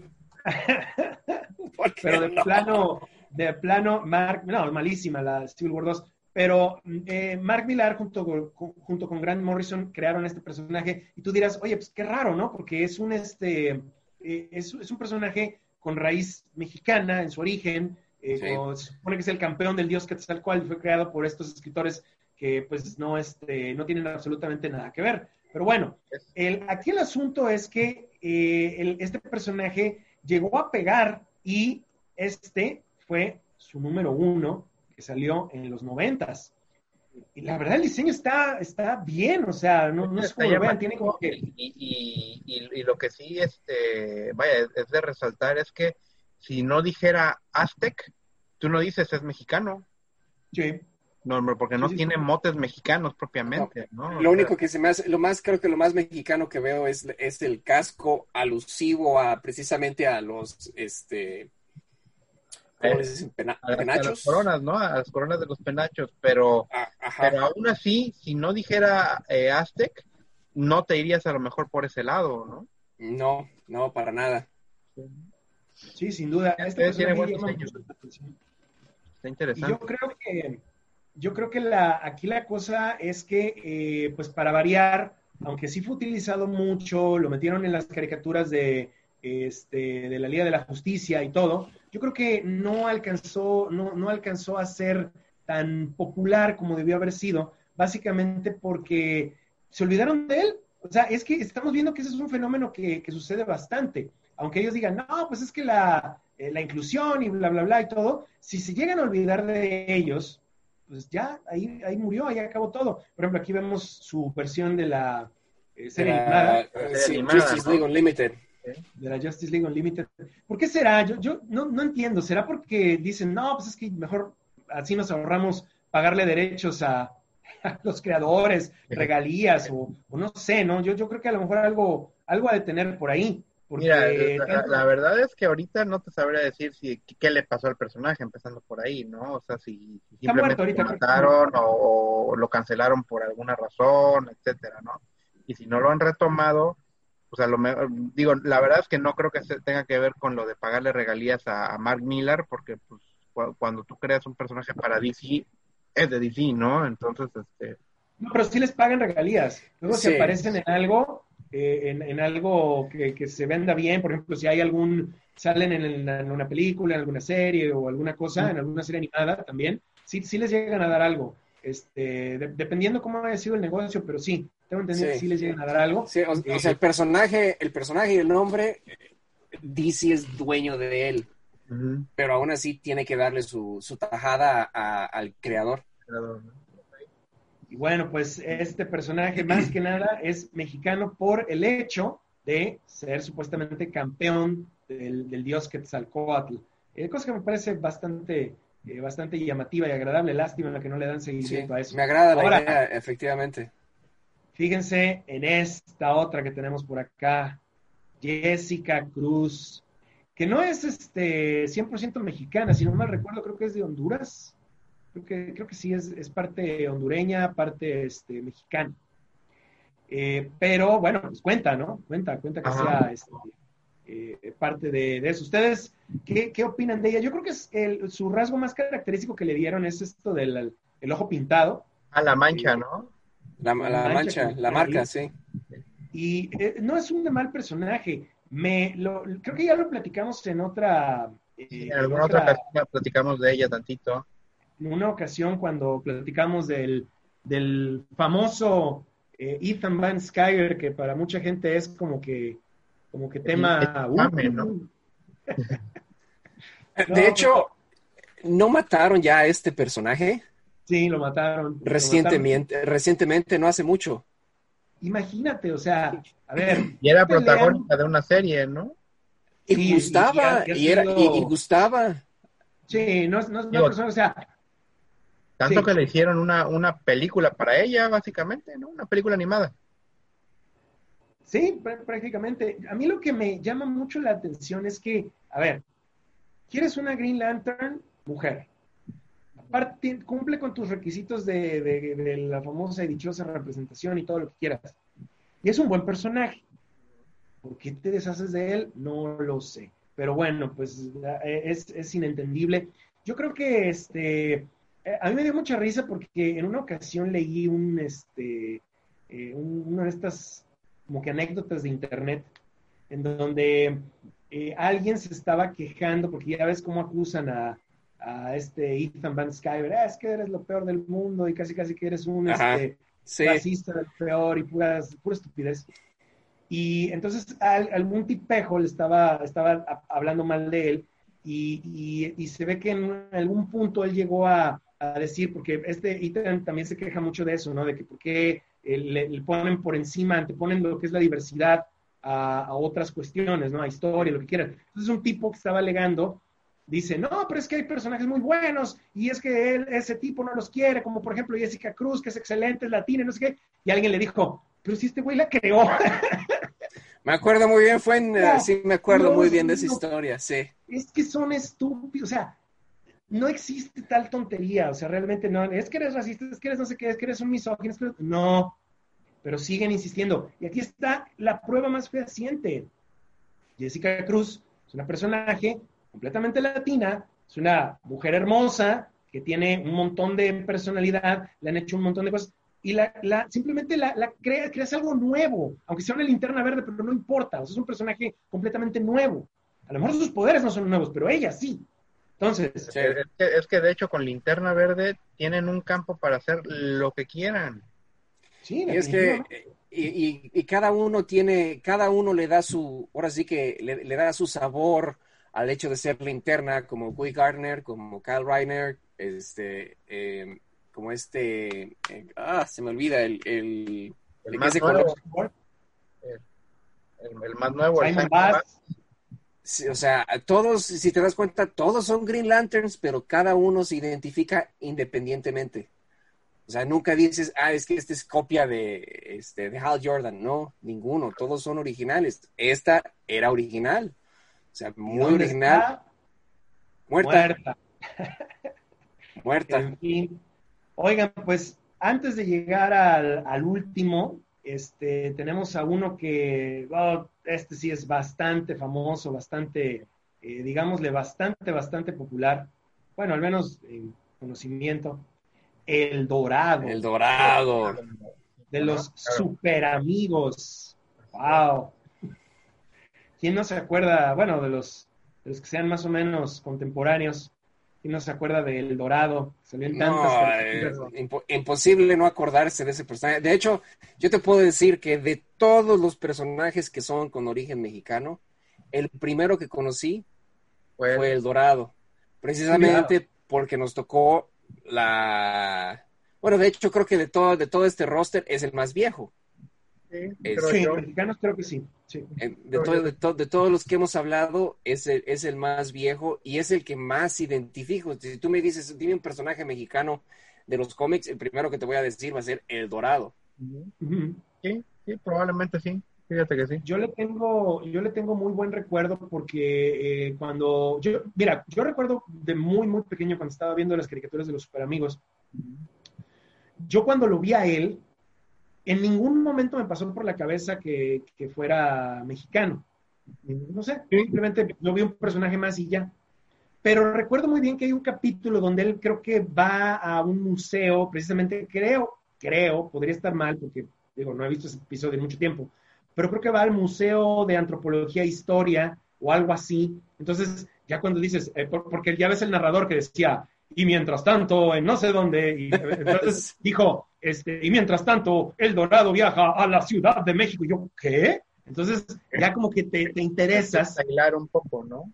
Sí. Ajá, y empiezas a decir, ah, caray, entonces, entonces es, ah, ya empiezas a, verlo, y de, y de ahí, a partir de ahí, cada vez que lo ves, quieres darte cuenta si a lo mejor va a salir él en México o va a hacer algo relacionado con México, y a veces sí lo hacía, si no mal recuerdo, a veces sí lo hacía, y tenía unos poderes bastante, bastante gandallas. Y era este, es de los personajes que salieron primero o fueron creados para la animación antes de salir en el cómic. Así es. Este, muchos piensan que Harley Quinn fue la primera o la única. La pionera, no, Pero no, no, no. Pionera, pero no. No, realmente fueron estos, estos personajes. Y fíjate, otra cosa importante. Yo siempre he sido muy partícipe de aquello de que de que pues que si no volteas a, ver la historia, si no aprendes nada de lo que otras personas en la, en la, historia de la humanidad han hecho antes que tú, eh, vas a, la vas a regar, vas a seguir cometiendo estupideces. Sí. porque, porque todo el mundo cree que inventa el hilo negro, y no. Al punto al que voy es que Hanna Barbera, que fueron los, eran la, la compañía que hacía la caricatura de los Super Friends, vio esa necesidad tal vez de crear cierta diversidad en, sus personajes. En ningún momento cambió a Superman, Batman, la Mujer Maravilla, Robin y Aquaman. Lo que hizo fue crear personajes nuevos. Y ahí tenemos un ejemplo Ah, el, indio, el indio Apache, el Dorado. El, Apache, el Samurai. El Samurai. Que voy de acuerdo. El, rayo negro. Super, volcán negro. Volcán, negro. Se ven súper estereotipados, si tú quieres. ¿Y eso qué? Pues de qué otro modo vas a, ¿Cómo, lo, vas a identificar? Pues, sí. Porque aparte, pues seamos honestos también, ¿no? Los personajes sí están creados para crear diversidad, pero están creados para un público en específico, ¿no? No necesariamente para decir, este vamos a ponérselos a los mexicanos, este vamos a ponérselos a los japoneses. No, no, no, sí, efectivamente. Y, y, inclusive sus, sus nacionalidades es un background. No es lo que te ponen enfrente, no te lo ponen enfrente y te dicen, mira, soy mexicano, como dices Paco, como dices Paco, o sea, tú, tú nunca te, o sea, eh, deducías que el Dorado tenía algo de latinoamericano o, español, nada más por el puro nombre. Pero así que te dijeras, es, te lo ven, es mexicano, fíjate, ¿no? si, si eres más observador, te das cuenta del tono de piel, ¿no? Sí. inclusive el logo que tenía era un logo, este, que a mí se me figuraba si era como Olmeca, ¿no? Tenía un, como un medallón en el, en el pecho. Ajá. Sí. Aquí no se aprecia muy bien, pero, pero sí, en efecto. Pero sí, total y me figuraba mucho como la cultura Olmeca. En, en, esto de los, de los super amigos. Y repito, tenía muy buenos poderes. O sea, pero bueno, pues no. No, no, este. Eso es lo que no comprendes sea, ¿quieres hacer personajes diversos? Pues ahí está, hay toneladas. Sí gustaría. Al menos, mira, a mí, no sé ustedes cómo lo ven, pero de lo que hemos estado viendo hasta ahorita, a mí me llama mucho la atención, me llamó mucho la atención la, Red Locus, que, que le hicieron, me refiero, llamarme la atención no en el sentido solo del personaje, que ya la, ya la había yo visto antes, pero me llamaría la atención que hicieran algo con el personaje. O sea, e, e, ella me llama la atención que le hicieran algo, El Dorado, por supuesto, que sí, este, Aztec, pues ni se diga, Jessica Cruz, y simple y sencillamente nadie los pela. Fíjate que a mí me gustaría, me gustaría una serie como lo fue Marvel Comics Presents en su época, en donde traía dos o tres historias de diferentes personajes. A mí me gustaría la idea de que agarraran un título así y todos estos personajes que ya existen o que fueron creados y te metieran historias. Y, ahora sí que para ver, a ver qué pega. O sea, agarras unas pequeñas historias como lo hizo, como fue para Marvel Comics Presents, que eran historias, traía, eran de seis páginas, seis, siete páginas cada una. Eh, era, eh, creo que el promedio, el promedio de todos eran tres historias. Así es, más o menos, sí. Este, que eran alrededor de seis, siete páginas y que se desarrollaban en cuatro o cinco números, o creo que las más pequeñas eran de tres números. Eh, no, pues si tú recuerdas, ahí fue donde se desarrolló Weapon X. Así es. Weapon X, este... Algunas de Ghost Rider y también. Tenías Venom, Wolverine, eh, sí, inclusive comenzó con Cíclope, la, la, de Marvel Comics Presents comenzó con Cíclope, una historia de Cíclope, Coloso, La Bestia, este, como dices, Ghost Rider, Wolverine, creo que fue, Mr. Fantástico, Wolverine creo que fue el que más metieron ahí, fue el que más, el que más tenía este presencia en ese título, eh, pero, pero era de muchos personajes. Este, Deathlock, creo que inclusive tuvo una Deathlock, Cable, o sea, era muy variada y se prestaba mucho porque como era nada más de seis, seis, seis páginas, se prestaba mucho a la diversidad de personajes y de historias. Entonces, la última, esa es la, esa es la diversidad que cuenta. Exactamente. Y, aparte, fíjate que el, el, el, esfuerzo que hace el escritor para desarrollar una historia que con inicio y que ya sea que tenga un final o que te dé un cliffhanger para que compres el siguiente cómic, pues eh, era ya algo más de mérito, creo yo, ¿no? Sí, claro. Entonces, si te das cuenta, las historias, salvo la de Weapon X, que fue creo que la, historia que más números abarcó, creo que la de Weapon X fue la que más números abarcó. Todas las demás se vendrían, si las juntaras, o sea, todas las páginas que salieron en los diferentes números, si las juntaras eran o uno o dos cómics. A lo más. A lo más.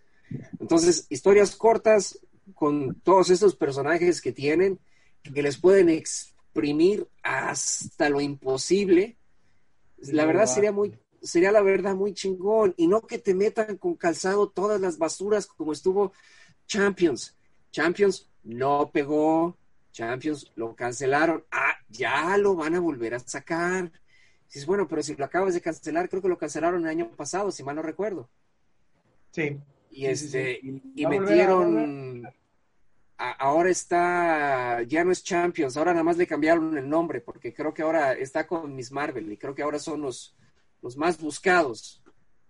Ahora resulta que Marvel no quiere superhéroes este, adolescentes. Ah, ya. Ah, ah, porque es más o menos el, mismo tenor que va la basura esa de los New New Warriors, así. Ajá. Bueno, pero eso, ajá, esos todavía parece ser que no los van a sacar, ya no dijeron nada, bueno, pues se, se acobardaron. Qué bueno, porque sinceramente, ah, un asco. Pero en fin, repito, tratemos de hablar de...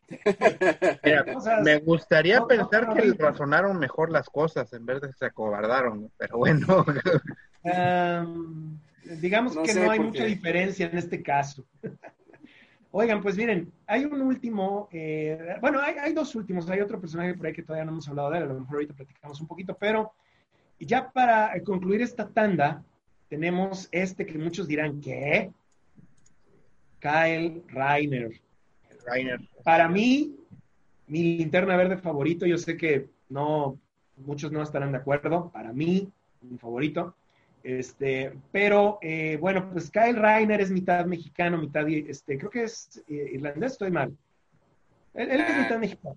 Y creo que, sí está, creo que sí estás en lo correcto, creo que sí es irlandés.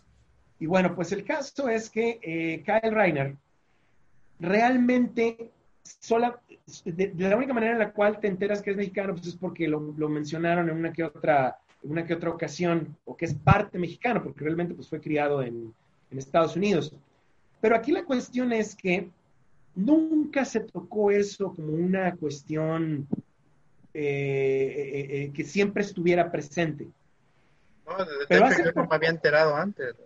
Sí, o sea, pero, pero hace relativamente poco, ya ves que ahorita que está aquí todo esto de que no, que sí, que la inclusión y que guau, guau, guau, que hay que aprovechar y sacarlo hasta agua de las piedras, bueno, pues te manejan que en, en la... Digo, yo por supuesto que no he leído todas las historias de Kyle Reiner que existen, pero, pero por ejemplo, en, en lo que fue Identity Crisis, no, este, Heroes in Crisis, Heroes in Crisis, la Heroes in Depression, que la, cosa esa que hizo este Tom King para ponerte a ah.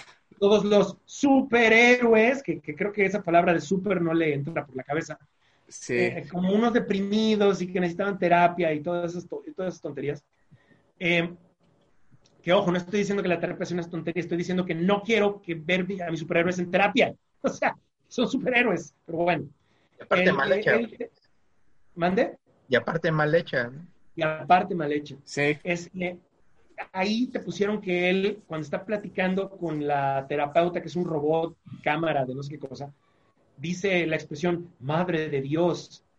Mira, te repito, yo no he leído, por supuesto, todas las historias que se han escrito de Kyle Reiner, pero jamás lo he visto ah. hablar en español, ni dar una, una expresión de madre de Dios. O sea, qué cosa. Sí, ni al, ni al caso, ¿no? Ni al caso, ni al caso. No respetan, no respetan sus propias cosas. Y, y lo, lo que te digo es eso, ¿no? Este, él no es, no, no, no tenía la necesidad de decirte, es que soy mexicano, simplemente te enteras y, ah, wow, ok, hasta ahí. Chido. Pero ya eso es quererte decir, esta es mi carta de presentación. No, o sea, yo no creo que Kyle Reiner necesite ese tipo de, cartas de presentación con todo el background que tiene. O no sé ustedes qué opinan. No, no, estoy de acuerdo. yo no creo para nada. De hecho, este, ¿cómo se dice? Pues así como dices tú, que es tu, linterna favorito, no es mi linterna favorito, pero sí este, te puedo decir que eh, después de mi linterna favorito es mi favorito. Este, y pues crecimos todos este, con él siendo el, el linterna verde titular, ¿no? Este, y en ningún momento. Hal Jordan, él es mi favorito. Sí, el, sí, el, Hal, Jordan, ¿no? Pero este, vaya, la verdad es que yo disfruté mucho este, la época de Kyle Reiner como linterna verde. De hecho, a mí creo que lo que más me gustó fue que hizo un Kamehameha. Ah, sí, ah, sí, es cierto, lo hizo en, bueno, podría ser un Hadouken también. Lo hizo en eh, Silver Surfer Green Lantern. Ahí, ahí lo hizo. Ahí, Sí. El, el- el Hadouken. Y también sacó el Proton Cannon, el, el- la- este, el arma de Iron Man. Ah, Iron Man, sí. El- en el JL Avengers, cuando Es hizo verdad. que, cuando el Martian Manhunter hace que las mentes de Tony Stark y de Kyle Rayner se conecten, entonces le saca el diseño del Proton Cannon eh, y pues ya lo, lo disparan, ¿no? Pues es el Proton Cannon, o sea, es así, lo- digo, para los que hayan jugado el- los Marvel contra Capcom o el Marvel Super Heroes, bueno, pues es Sí, el lo, poder de lo- Man, lo identifican. Sí. y, bueno, pues ahí lo, ahí lo vas a ver enseguida, ¿no? Pero sí, e- este personaje tenía la particularidad de que, como era diseñador gráfico en, en- en su profesión, pues podía sacar unas cosas súper imaginativas y como Green Lantern, pues eso le daba eh, mucho, mucho potencial. Y, y bueno, sí lo, sí lo explotaban, de vez en cuando lo explotaban, ¿no? Corrígeme si, corrígeme si no estoy en lo cierto, pero creo que inclusive a él nunca le manejaron que era, que, su- que, que era débil al color amarillo. Exacto, porque nunca, Sí. ¿sabes por qué? Porque no se lo dijeron. Sí, O sea, la, la- el- el- creo que si, si no, no mal recuerdo va por ahí. O sea, a él al inicio nunca, nadie le dijo, eres débil al color amarillo. O sea, lo que pasa es que te manejaron que realmente los Green Lanterns jamás fueron débiles al color amarillo. Lo que pasa es que los guardianes les echaron esa cábula al principio y entonces ellos psicológicamente ya decían, ah, no, es que yo soy débil al amarillo porque me lo dijeron. Y ya, entonces se bloqueaba el anillo con eso. Pero como acá el Renner no le dijeron nada, pues, pues él simplemente lo, Sí. lo hacía y ya, ¿no? Eh, eh, Este- esos, esos tres puntos son los más deta- los detalles que más recuerdo yo de ese personaje. Sí, ah, y la, la, la novia en el refrigerador. la novia en el refrigerador que, que tanto lo, lo criticaron. Mira, ya no sé, o sea, todo lo critican. En, retrospectiva, todo el mundo tiene la solución y la cura de, de todo, ¿no? Pero, eh, pues realmente, a, a mí en su momento sí me hizo como que changos, ¿no? O sea, ver al que le mataron a la, a la novia y la metieron en el refrigerador se me hizo como que, ¿qué onda? Pues, pues bueno, pues algo, algo es un brutal, poquito en ¿no? la historia. Y, Sí, y fue- fíjate que, que aquí, eh, es, eso, eso de los incidentes aislados, que simple y sencillamente alguien o, o algunas personas no dejan ir, le ha pasado a otros personajes. Por ejemplo, a ver, ¿qué, qué recuerdan cuando alguien dice Hank Pym? La bofetada a, La a botada Janet. que le dio, que La- supuestamente le dio a, a la Ah, avispa. Pues fue uno de los motivos, fue de los motivos donde supuestamente se separaron, ¿no? Eh, fue uno de ellos, pero eso lo pudieron haber arreglado o lo pudieron haber dejado por la paz desde hace milenios, como han hecho con muchos, otras, muchos otros eventos. Por ejemplo, Reed Richards, eh, en, en varios de sus diálogos con Susan, eh, decía cosas como, eh, mejor vete a hacer cosas de mujeres. Inclusive creo que en una ocasión, cuando ella estaba controlada mentalmente, también la bofetea. O sea, nadie se acuerda de eso porque es algo que no tiene importancia, es un porte de la historia y ya. Eh, De hecho, aquí, en, en todo eso, el que, que me lleva al punto es, no estoy diciendo que esté bien que lo hagan, pero sí estoy diciendo que está mal que nunca se olviden de esa cosa. Y, y hagan que la valía de un personaje tan longevo como lo pudo haber, como lo es Hank Pym, o ahorita ya Kyle Reiner, solo te acuerdes de eso, te acuerdes de eso, te acuerdes de Sí. eso. Bueno, y, y, A ver, hasta el asunto ¿cu- de- de- cuántas- de sí. la novia no vaya, ya no trascendió a más, vaya, no, Vaya, pasó No. y, y digamos que fue algo que, que, bueno, pues, al final fue una herramienta para hacer desarrollo del personaje, pero hasta ahí lo dejaron, ¿no? Ahora sí que rehizo su vida y punto. Ya Sí. no pasó más. ¿Qué ibas a preguntar, Paco? Eh, Te iba yo a decir este, que efectivamente fue un suceso, digamos que, ¿cómo lo dices? Que impactó en su momento, pero pues, ah, no manches, ah, ok, chido. El siguiente número ya se te había olvidado. O sea, para el siguiente número de, de, de Green Lantern ya se te había olvidado lo que había pasado con su novia. Y hubo, recuerdo en su momento, eh, cuando, bueno, cuando empezó lo del internet, hubo mucho de que, ay, es que el- la violencia hacia la mujer, y ay, es una maldita historia, ya, get over it, o sea, ya, es, es, es muy exagerado. Digo, que- hubiera encontrado a su mejor amigo ahí doblado, pues no nadie hubiera dicho nada.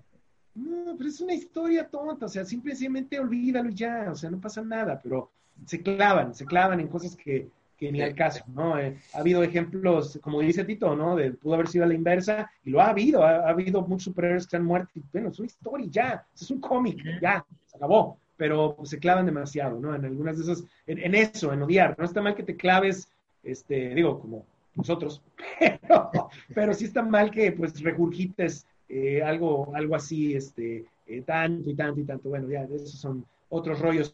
Y fíjense que se me olvidaba también mencionar a eh, Miguel Ojara. Sí. Miguel Ojara, que es el Spider-Man 2099. 2099. también es parte mexicano. Y si no mal recuerdo, alguno de ustedes eh, eh, sí, sí este, tiene presente que, porque yo siempre me pregunté eso, ¿no? Sobre todo como salió al principio, que es que te trae una calavera aquí, en, la, en, su diseño. Sí. Este, voy, voy, a ver si ahorita encontramos por ahí un, un dibujo de él, pero a lo que me refiero es que supuestamente esa calavera representa, eh, está relacionada con el Día de Muertos. Algo así. Eh, eh, algo, así pues, algo así tenía entendido, sí. Es, es, este, es interesante por lo mismo de que su diseño hace alusión a algo, a algo mexicano. Y si eso, eso sí está bien, eso se me hizo importante. No es para nada una cosa que digas, este, lo define, no está tokenizado en lo más mínimo. como podemos ver por aquí, este, vaya, simple y sencillamente, pues ahí, lo tienes, ¿no? Este, bueno, ahí no, de hecho no se le ve la, tanto la, calavera. Dice, no, pero, bueno, yo, yo, yo, que conozco el traje, si, si la ubico, vamos, ¿no? Sí. sí, Aquí está un poco más con este cosplay. que realmente es una araña, ¿no? Pero vaya, la, intención que, tuvieron fue este, hacerlo una calavera. Era acá. Este fue el, eh, ya, ya es de, ya más del traje original. El traje, eh, sí. Cuando es el dibujo Leonardi, ¿verdad? Sí. no, creo que sí es de Rick Leonardi. Porque Rick Leonardi, sí. Dibujó el, el primer, este... Cuando, los, primeros, los primeros números. está la portada. Esta es la portada del primer número. Creo que los primeros tres, creo. Me parece. ¿Dibujó Rick Leonardi? Sí. Si no mal recuerdo. Pero bueno, pues aquí lo estamos viendo y sí, yo al principio dije, bueno, pues qué onda, ¿por qué trae la calavera del Punisher ahí en el, en el pecho? Pero no, pues no es la calavera del Punisher, se supone que es un, eh, el traje es alusivo un poco a lo que es este, el, Día, de, Muertos. Y pues no sé, hablando de, de, esto, de los superiores Marvel y todo, yo creo que eh, sí es, Marvel y DC, yo creo que sí es importante, está padre que exista variedad ya estoy harto de, de la palabra diversidad, ya tiene hasta, el gaznate. Pero, pero sí es bueno que exista esa variedad, que te digan, bueno, pues mira, sí tenemos de todo, aunque ellos mismos se esfuercen en eh, pasarlo por alto. porque pues ahí están, ahí están, al menos del lado de la ahí están. Sí. Hay un montón, hay toneladas. Y también en todas las mal llamadas minorías, pues también hay otro tipo de personajes, ¿no? Inclusive en muchos casos hasta se repite. Eh, el mismo, mismo personaje tiene, por ejemplo, ya vimos ahorita el caso de Rictor, eh, pues aparte de ser eh, latino, es gay. Hay otro personaje que se llama Living Lightning, que creo que ahorita ya nada más se llama Lightning, es latino, también es gay. Así, o sea, hay muchos, hay muchos que comparten eso. No es necesario estar cambiando si ya tienes, pero bueno, siguen cambiando. Y es, es, importante esa, esa variedad, pero tampoco lo es todo. Eh, yo creo que más importante todavía debería ser el hecho de tener más héroes aquí, que fueran publicados aquí.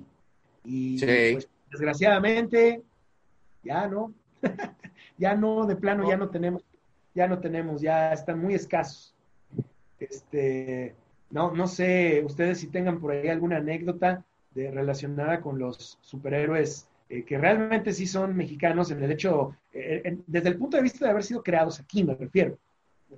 Sí, no de, no de nacionalidad, sino de... No, de nacionalidad, exactamente, no necesariamente por la nacionalidad, sino que, que en verdad fueran, ahora sí que el personaje nacido y crecido en, en México, como es este Calimán. Calimán, el hombre increíble. Este, tenemos Calimán, este, ¿quién más tenemos por ahí? Que todos conocemos, este, los eh, Carmatrón. Carmatrón. Eh, Carmatrón, Carmatrón y los transformables. Está, fíjate, uno que yo no conocía, que era Suman, el hombre mosca. Creo que nadie lo debe conocer. Sí.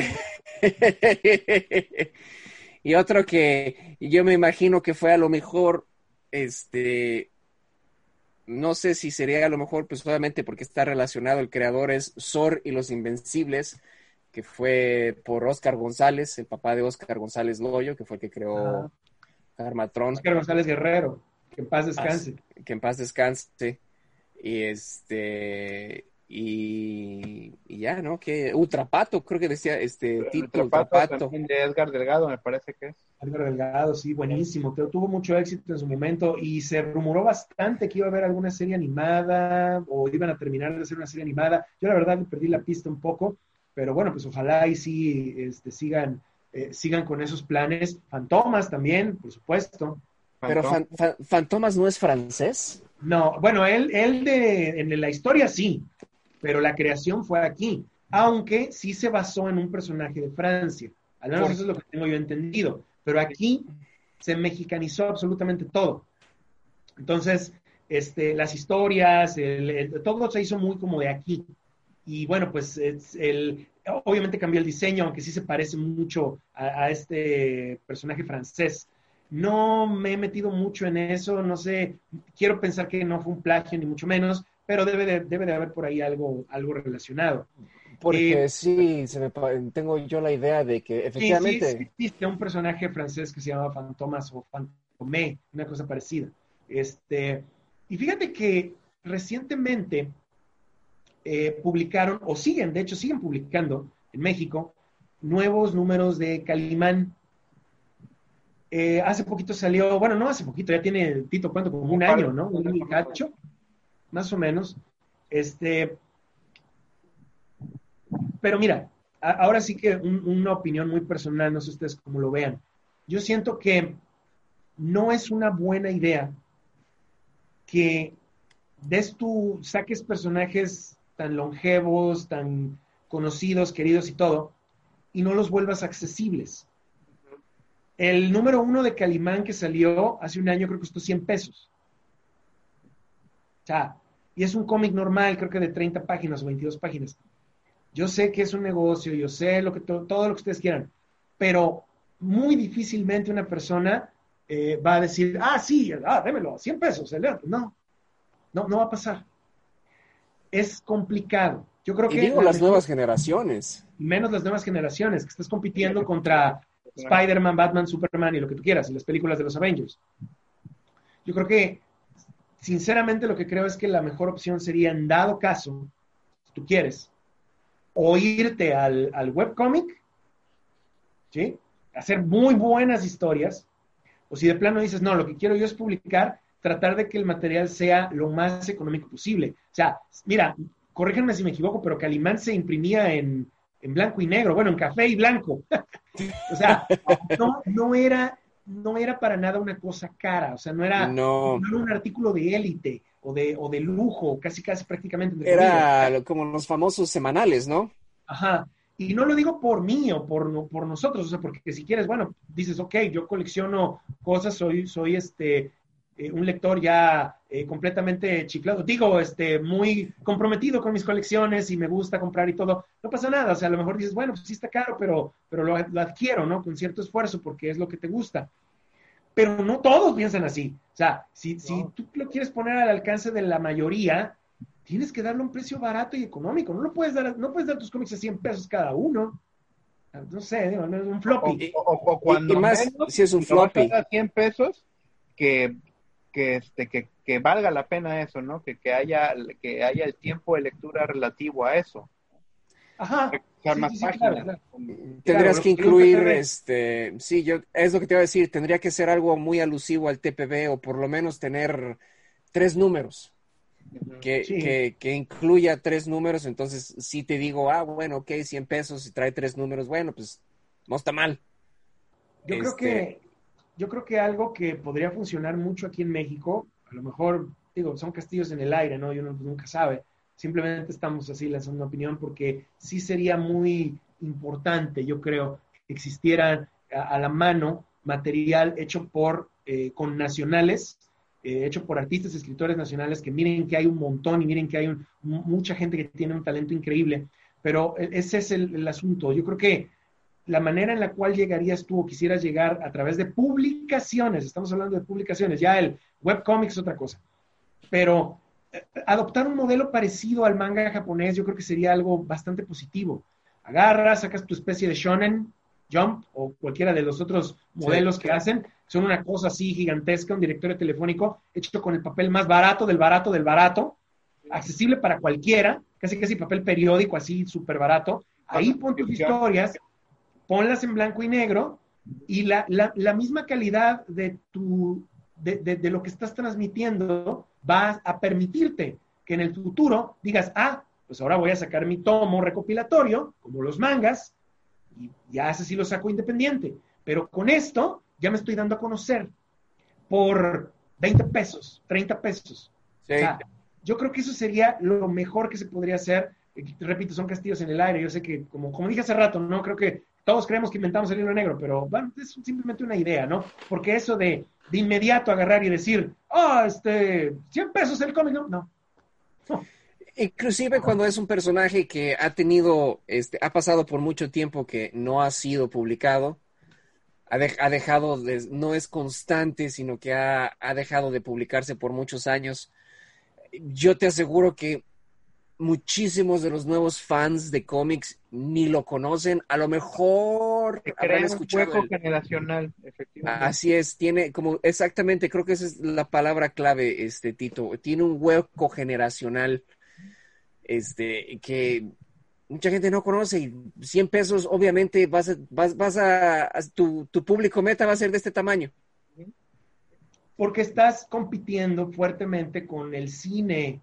O sea, no es lo mismo de ver, ay, Avengers, este, o el manga. O sea, el manga, mira, seamos sinceros, el manga vende más que el cómic, eso cualquiera lo sabe. Sí. O sea, estás compitiendo con My Hero Academia, con Dragon Ball Super y con, lo que, bueno, cosas que yo sé, pero hay otras muchas historias que, venden todavía más, ¿no? Este, y, o One Piece o lo que quieras. Y estás compitiendo con eso. No estoy hablando del mercado mexicano. Entonces, ¿qué manera puedo competir? ¿Qué me va a hacer mejor? Bueno, pues darlo a lo mejor más económico y llegar a más personas, ofrecerlo. Que algo que sería, obviamente yo creo que sería lo más cerca de lo imposible, pero algo que sería muy chingón o que a mí se me da muy chingón y lo que yo correría a comprarlo es si sacaran tomos al estilo manga de las reimpresiones de las historias originales que sacaron este, en la época de que de los 60 creo era. Sí, en los 60 Si lo este hicieran estaría excelente. Eh, tendría que ser barato. Te repito, aquí, mira, por algo, no, no nada más por el contenido, pero también por algo todavía se está vendiendo el libro vaquero y los sensacionales. Porque aquí todavía se están vendiendo.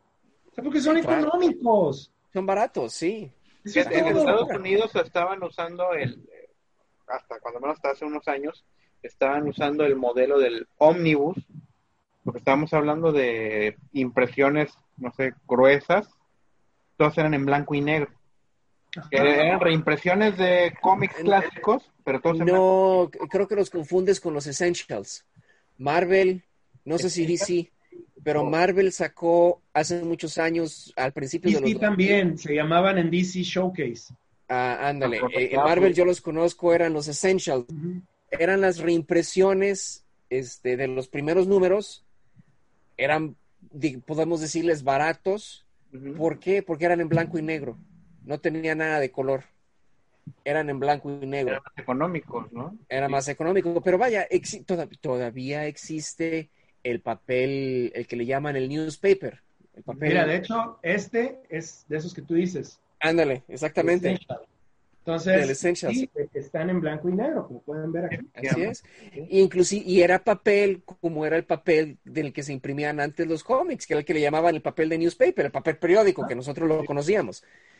Pero, por ejemplo, yo te aseguro que con una buena, con una buena promoción, y si hacen eso, si agarran, por ejemplo, los, los, los números de Calimán, que sal, los primeros números que sacaron o las primeras serializaciones que sacaron de Calimán, y tú haces un mini manga de, ¿qué te gusta? 60 pesos, con tres números, a blanco y negro, yo te aseguro que sí se vendería. Yo lo compraría, vaya, yo no lo pensaría. Eso es, eso es el, lo importante, tienen que regresar de algún modo, ¿no? Este, el precio solo es un factor, hay muchos otros, eh, este, la promoción también, este, eh, ya ni, ni, digamos de la calidad. Eh, pero obviamente si son cómics de, antes, bueno, pues es, es, mucho más probable. Yo creo que sí es ultra, ultra importante que haya también superhéroes mexicanos o cómic mexicano, historieta mexicana. historieta mexicana. Este, pero pues desgraciadamente es, es muy complicado.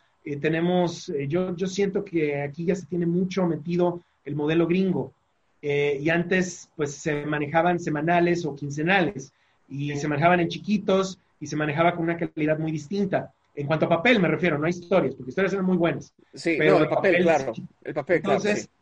Eh, entonces, eh, ahorita lo que queremos es ser como los americanos, el floppy, así super padre y todo. No. La, la enseñanza está en el manga, creo yo. Ahí es donde está la enseñanza.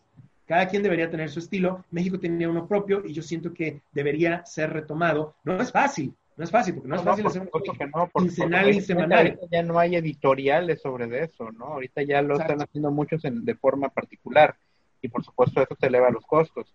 Tomando en cuenta que también el, el papel, tengo entendido, pues en los años, no sé si antes de los años 80 o durante, o eso dejó de ser en los años 80, era que, que había subsidio para el papel. Ahorita no lo hay, ¿no? Entonces, no, lo hay, pues por supuesto que eleva los costos, pero pues también se tiene que buscar la manera de, de no castigar tanto al, consumidor final. Eso es lo Pero sí, yo siento que sí hay, sí habría por ahí, sí habría un espacio para hacerlo. Vaya, si lo hacen en Estados Unidos, la, esta editorial alterna que saca cómics de 1.99, eh, ¿por qué? Porque son, no usan su papel, el glossy que le llaman, y grueso, es de regresaron al papel de, news, de newspaper. Este, yo siento que sí habría, por lo menos para reintroducir a estos personajes, todas las historietas de El Santo, que el santo, a, todo el mundo lo conoce, no digamos que no fue un personaje, este ahora sí que pasó de ser un personaje de la vida real al cómic, a la historieta, este que, era más, creo que las primeras historietas, no sé si fueran de arte serializada o eran este como fotografías, como lo hicieron alguna vez con Star Trek. Creo que había de las dos, creo que había de las dos. La verdad, Entonces, pero creo que son de las dos. normal, vaya, de dibujos normales. Entonces, este, reintroducir esos personajes que, eran muy buenas historias, eran llamativas, en una manera económica, y, ya si quieres, ya cuando tengas una base de, un, base de fan, ah, mira, este, este especial que es nuevo, es una historia nueva, con papel nuevo, ilustración nueva, más moderna, este tamaño, el que le conoce un, todo el mundo como el tamaño floppy, que es como el cómic americano, y entonces yo creo que ahí ya se daría chance a lo mejor poner algo de un poquito de más precio, de mejor calidad.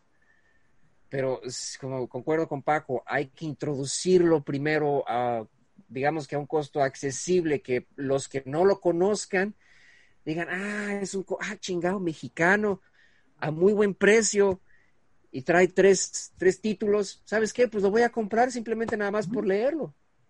Por supuesto. Entonces, sí.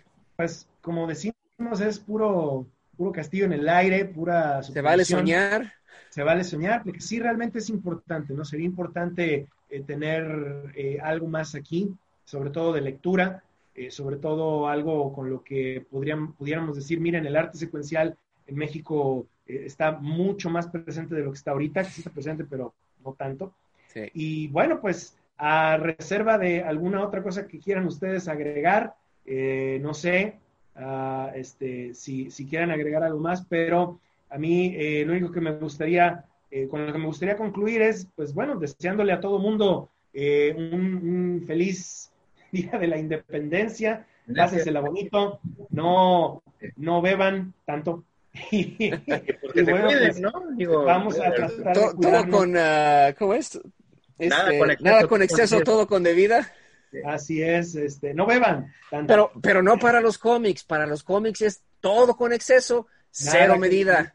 Pues mira todo lo que tenemos aquí este, pudre el cerebro. Digo, este es algo muy bueno y muy educativo para que pues todos crezcamos en este hermoso hobby que tenemos. Eh, pues no queda más que eso, desearles a todos que el día de hoy se la pasen muy bien. Es un, es un día de la independencia muy extraño el que vamos a estar teniendo debido a toda esta situación que ya sabemos y que nos tiene a todos más allá de lo hartos ya. Pero bueno, pues. Pero, pero aparte, ninguno de nosotros se sacó el avión. Ah, bueno, el avión presidencial, oye, sí es cierto. Paco, tú hubieras comprado cachito de lotería para el avión presidencial. no mames, no, güey. Te lo llevas a Canadá. oye, pues, sí, güey, ahorita me, lo saco y lo, y lo, estaciono en mi garage, güey. Ándale, ahí en tu hangar y todo muy padre, ¿no? Bueno, pues ya, ridiculeces vemos todos los días, ya ahorita vamos a tratar de, checar eso. Como dijimos, es importante eh, la representación sí lo es, es lo más importante, de ninguna manera eso no es cierto, no le crean a nadie que les diga eso, es pura mentira. Lo importante es que a ti te guste la historia y que te identifiques con lo que te está transmitiendo la historia, no con rasgos superficiales. Es muy bonito que haya superhéroes mexicanos, eh, es padrísimo, eh, eh, me refiero publicados en, en, otros países que sean de origen mexicano, es muy bonito, pero definitivamente no lo es todo. Yo creo que sería todavía mejor y más bonito que hubiera más cosas publicadas aquí en México, de las poquitas que puede llegar a ver. Entonces, pues yo creo que con eso nos... fíjate que es un muy buen deseo, un muy buen deseo, este, esperar que, pues sí, que la industria mexicana agarre la onda, o sea, la industria del cómic mexicano agarre la onda y, y sí se realmente se unan para eh, poder publicar más. Porque ahorita se están yendo a muchos este pura novela gráfica, puro este eh, vaya, sacamos el volumen 1 ahorita y a lo mejor dentro de tres años sacamos el volumen 2, en fin, ¿no? Que está bien, pero debería haber de todo, no nada más un modelo. Entonces, bueno, pues ni hablar. Yo creo que con eso nos, nos despedimos por el día de hoy. Repito, feliz día de la independencia, pásensela bonito. Yo fui su amigo Paco. Yo fui Tito. Paco BJ. Hasta la próxima.